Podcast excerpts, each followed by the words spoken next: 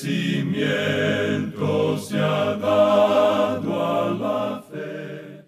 A través de la Biblia, un análisis de la Biblia libro por libro que le ayudará a crecer espiritualmente. Estos estudios fueron diseñados por el doctor J. Vernon McGee. Acompáñenos en este fascinante recorrido a través de la Biblia. La palabra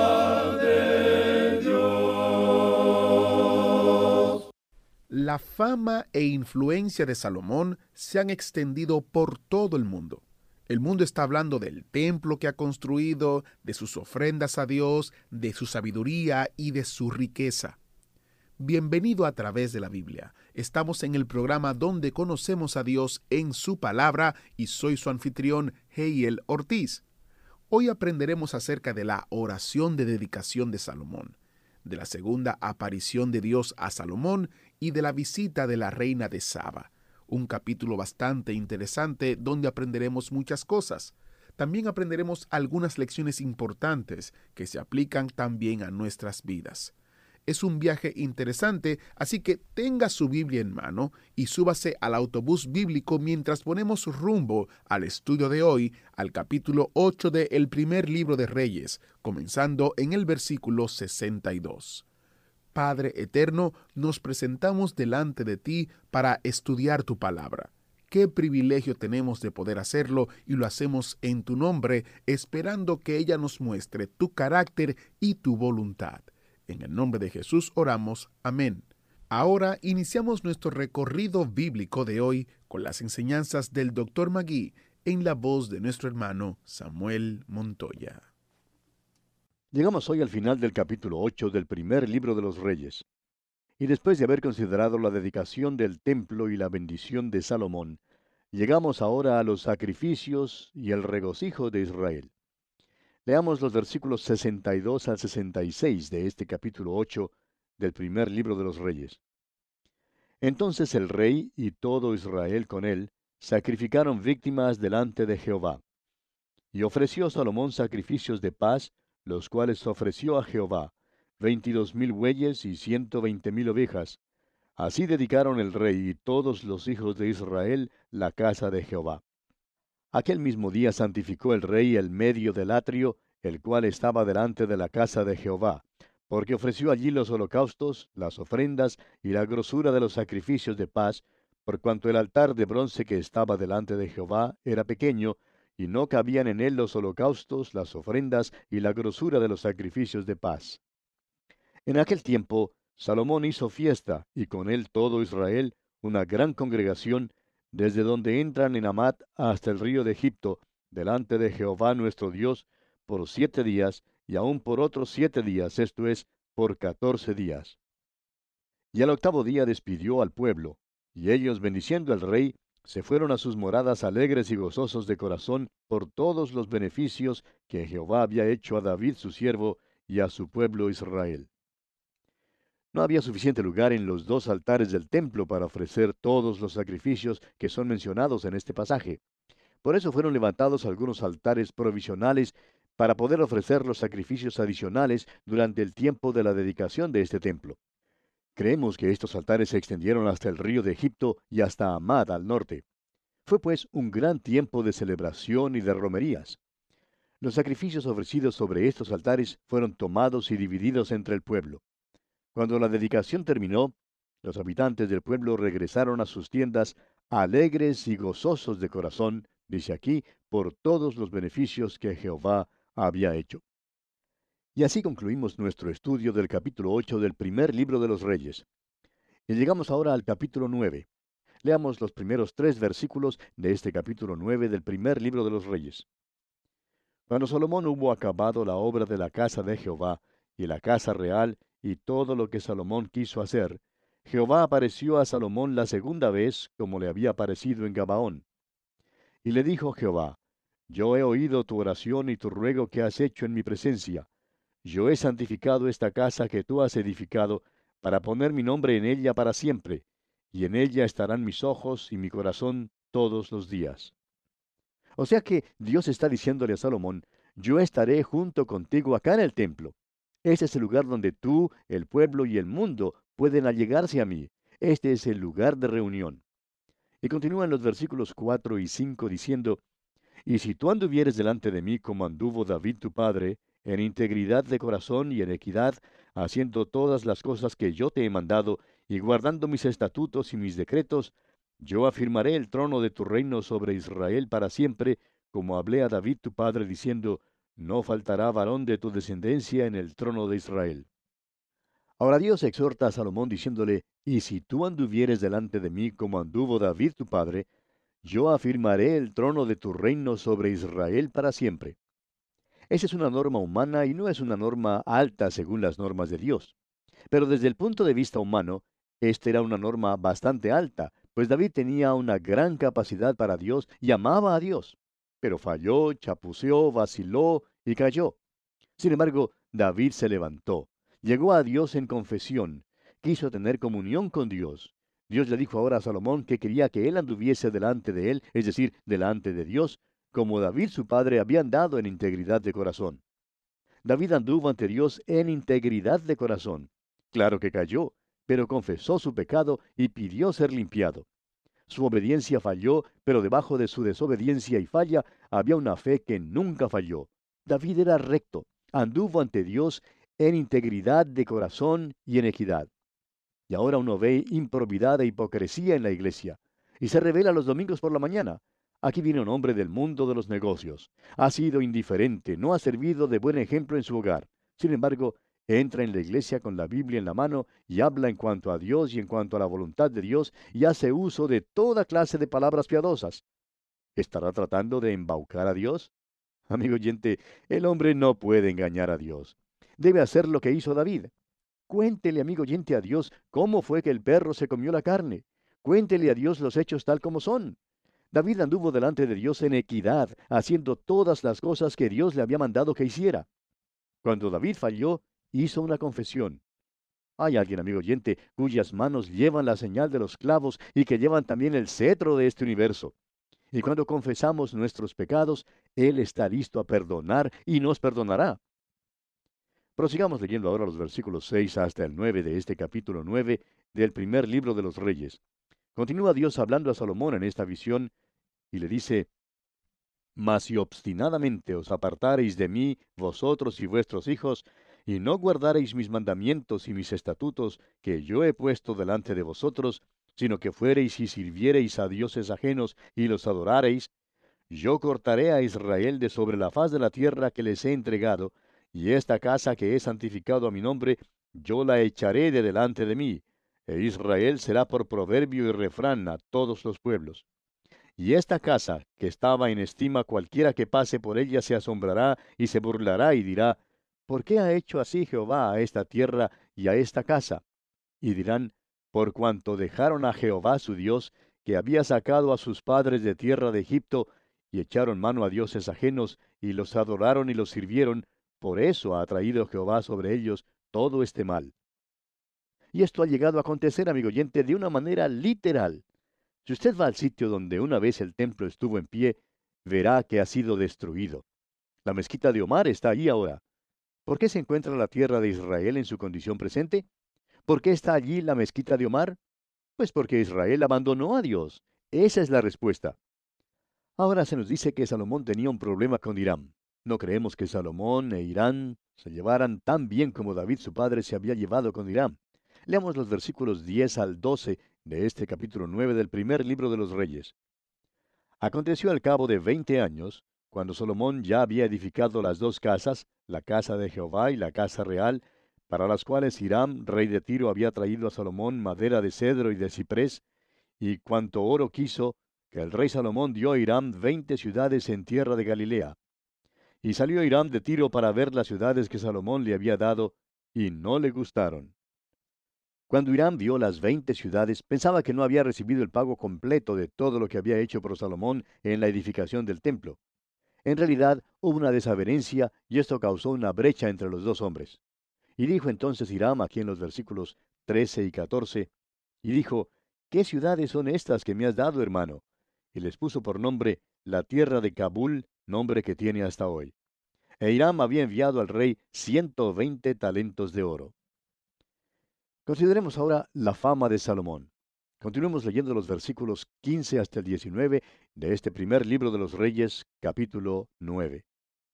Esta es la razón de la leva que el rey Salomón impuso para edificar la casa de Jehová y su propia casa, y Milo, y el muro de Jerusalén, y Azor, Megiddo y Geser. Faraón el rey de Egipto había subido y tomado a Geser, y la quemó, y dio muerte a los cananeos que habitaban la ciudad, y la dio en dote a su hija, la mujer de Salomón. Restauró pues Salomón a Geser y a la baja Bet Orón, a Baalat y a Tadmor en tierra del desierto. Asimismo, todas las ciudades donde Salomón tenía provisiones, y las ciudades de los carros, y las ciudades de la gente de a caballo, y todo lo que Salomón quiso edificar en Jerusalén, en el Líbano y en toda la tierra de su señorío. Este pasaje describe la extensión del reino de Salomón. Se nos dice también que Salomón empezó a exigir tributos para poder pagar la construcción del templo. Leamos los versículos 20 hasta el 28 ahora. A todos los pueblos que quedaron de los amorreos, eteos, fereceos, heveos y jebuseos, que no eran de los hijos de Israel, a sus hijos que quedaron en la tierra después de ellos, que los hijos de Israel no pudieron acabar, hizo Salomón que sirviesen con tributo hasta hoy. Mas a ninguno de los hijos de Israel impuso Salomón servicio, sino que eran hombres de guerra, o sus criados, sus principales, sus capitanes, comandantes de sus carros, o su gente de a caballo. Y los que Salomón había hecho jefes y vigilantes sobre las obras eran quinientos cincuenta, los cuales estaban sobre el pueblo que trabajaba en aquella obra. Y subió la hija de Faraón de la ciudad de David a su casa que Salomón le había edificado. Entonces edificó él a Milo.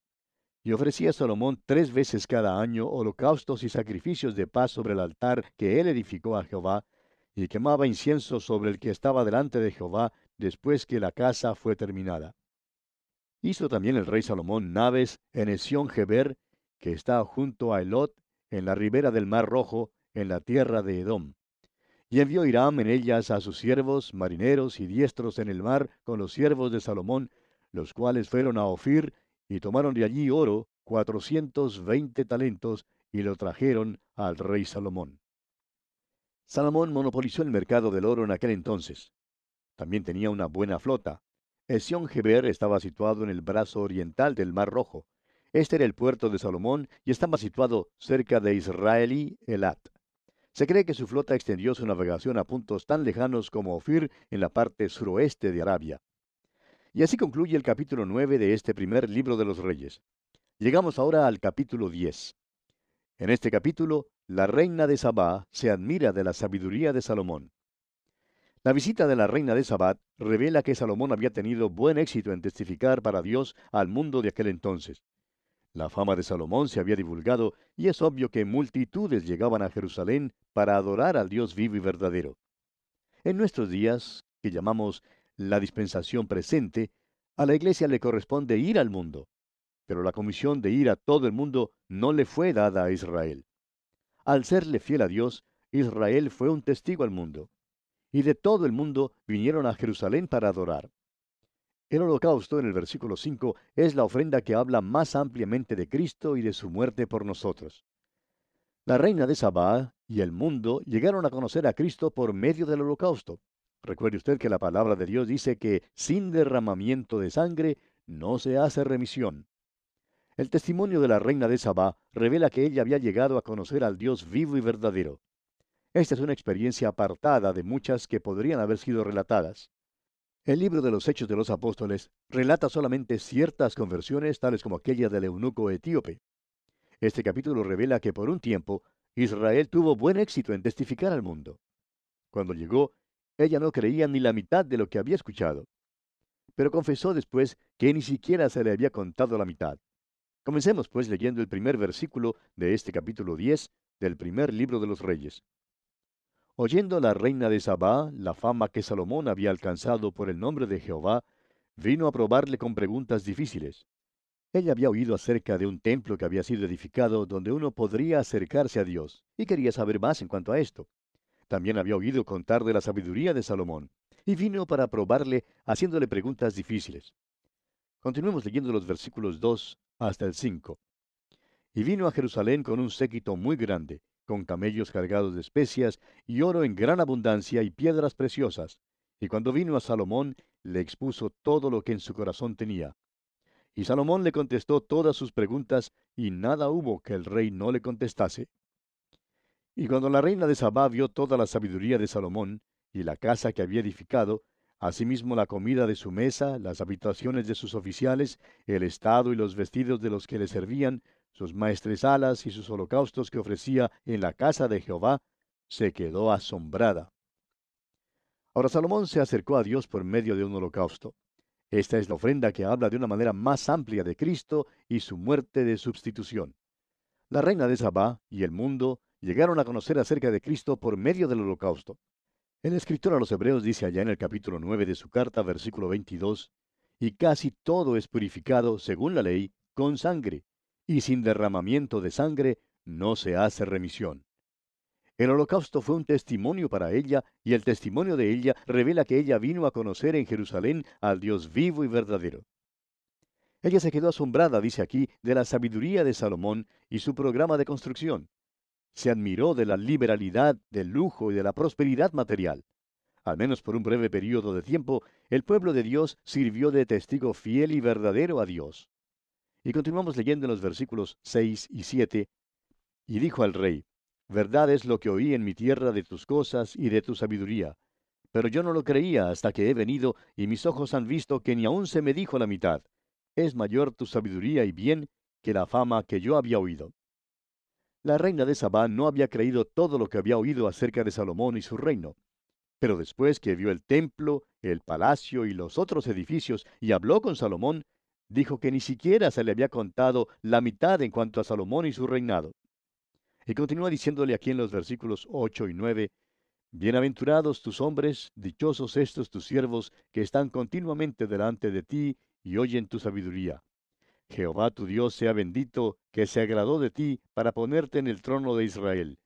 Porque Jehová ha amado siempre a Israel, te ha puesto por rey, para que hagas derecho y justicia. Este es su testimonio, amigo oyente, y creemos que revela que ella había llegado a conocer al Dios vivo y verdadero. Y el versículo 10 dice, y dio ella al rey ciento veinte talentos de oro y mucha especiería y piedras preciosas. Nunca vino tan gran cantidad de especias como la reina de Sabá dio al rey Salomón. La reina de Sabá trajo consigo muchísima riqueza y se la dio a Salomón. Ahora, además de eso, la flota de Irán llegó también y le trajo más riqueza. Leamos los versículos 11 hasta el 13. La flota de Irán, que había traído el oro de Ofir, Traía también de Ofir mucha madera de sándalo y piedras preciosas. Y de la madera de sándalo hizo el rey balaustres para la casa de Jehová y para las casas reales, arpas también y salterios para los cantores. Nunca vino semejante madera de sándalo, ni se ha visto hasta hoy. Y el rey Salomón dio a la reina de Sabá todo lo que ella quiso y todo lo que pidió, además de lo que Salomón le dio. Y ella se volvió y se fue a su tierra con sus criados. Vemos aquí que Salomón continuó su programa de construcción. Hizo columnas para la casa del Señor y para el palacio real. Hizo también arpas y salterios para los cantores. Es decir, que hubo un gran desarrollo artístico y cultural en el reino durante este tiempo. Ahora, la reina de Sabá es solamente un ejemplo de los que llegaron a conocer a Dios durante este tiempo.